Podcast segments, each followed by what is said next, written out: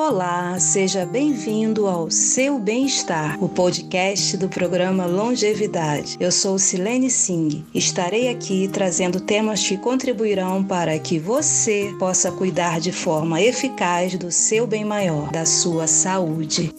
Quantos remédios você toma por dia? Será que todos esses remédios interagem de forma harmônica? Você já parou para pensar sobre isso? Segundo a OMS, estamos vivendo cada vez mais e isso é excepcional.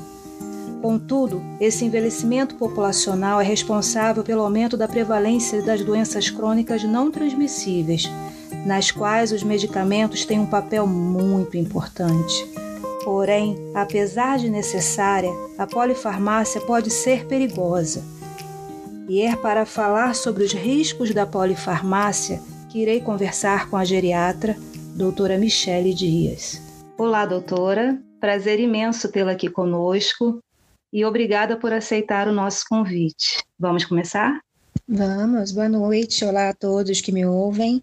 Vamos lá, vamos começar. O que é polifarmácia? Na verdade, esse é um, um, tema muito importante, né? Eu fico muito agradecida de ter sido convidada para falar sobre ele. É um tema muito caro para a geriatria, né? No cuidado ao paciente idoso, principalmente aqueles que têm muitas doenças, né? É, de uma forma geral, o conceito de polifarmácia significa o uso concomitante de cinco medicamentos ou mais o que acontece com muita frequência em pessoas idosas atualmente, né, devido ao aumento do tratamento de doenças crônicas e ao envelhecimento populacional. Então, hoje em dia, as pessoas conseguem viver muito tempo com doenças que antigamente tinham uma sobrevida mais reduzida.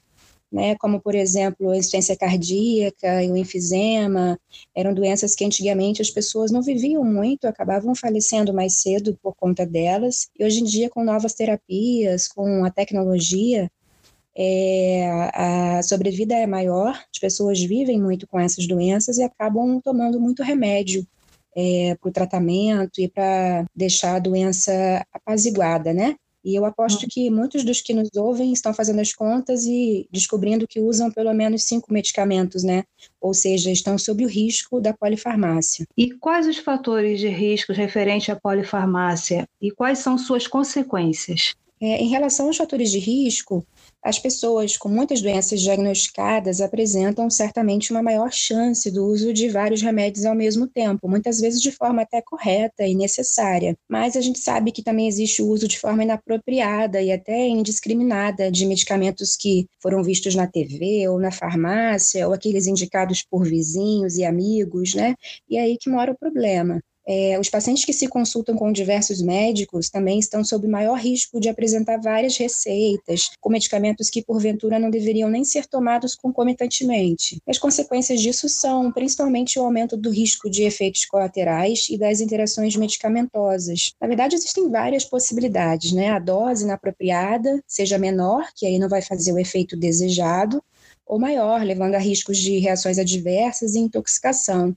A gente também vê muito o intervalo errado de tomada, o tempo de uso incorreto, é, um medicamento inadequado para determinada idade ou condição de saúde, e sem contar a maior chance de esquecimento, né, de tomar algum dos tantos remédios prescritos por dia, o que acaba levando a uma aderência ruim ao tratamento. Então é importante sempre ter em mente que o que serve para um não serve para todos. A prescrição médica ela deve ser sempre individualizada. O médico avalia qual dentre as várias possibilidades é o mais indicado para você especificamente. Isso. E, e por que é tão importante, doutora, levar a receita médica e informar todos os medicamentos que se faz uso, mesmo as vitaminas e os medicamentos que não foram prescritos pelo médico? Silene, eu brinco que na geriatria a gente gosta do paciente que chega com a sacolinha, com a caixinha de todos os remédios que usa. É fundamental para um momento.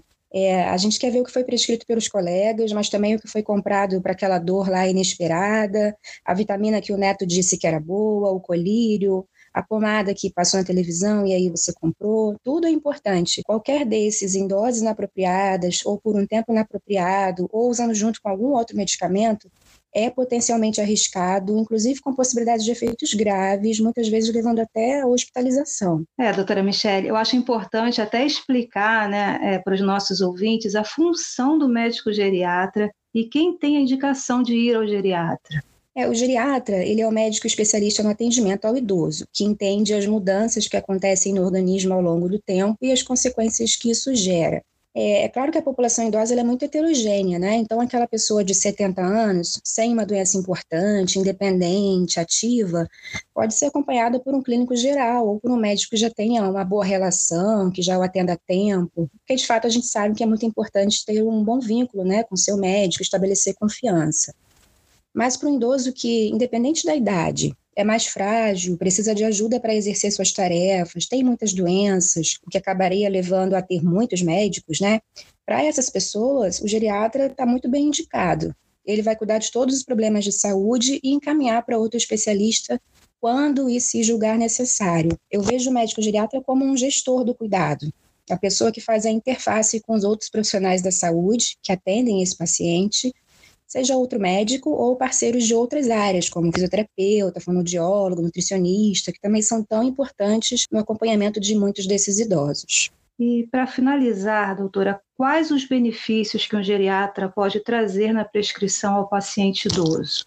Eu acho que o principal benefício é que o paciente sai do consultório com uma prescrição única, com todos os remédios necessários. Isso diminui muito a chance de interação medicamentosa do que ter uma receita do cardiologista, outra do endócrino, outra do urologista. É, o geriatra também sabe dos diversos medicamentos que são vistos como inadequados para uso na população idosa e evita ao máximo prescrevê-los substituindo por opções mais apropriadas para o quadro e para a idade. Em relação à quantidade, é papel do geriatra usar o menor número de medicamentos possível sem comprometer os tratamentos necessários. Então, é muito comum, já numa primeira consulta, o paciente sair com menos remédio do que entrou, o que às vezes leva a ganhos inimagináveis. Excelente explicação, doutora. Muito, muito obrigada e fique à vontade para fazer suas considerações finais. Ah, eu agradeço mais uma vez o convite, foi um prazer participar. Eu só queria lembrar que mais remédio significa mais custo, não podemos esquecer disso, e que aquela história de ter que usar um remédio a vida inteira é uma inverdade. Né? Todo remédio precisa ser bem indicado e constantemente reavaliado Muitas vezes aquele medicamento que te trazia benefício aos 50 anos te faz mal aos 70. Obrigada e um abraço a todos. Lembrando que a doutora Michele Dias é geriatra da SIGA Centro Integrado de Gerontologia Ativa, que faz parte da rede referenciada da Camperge. Até o próximo episódio.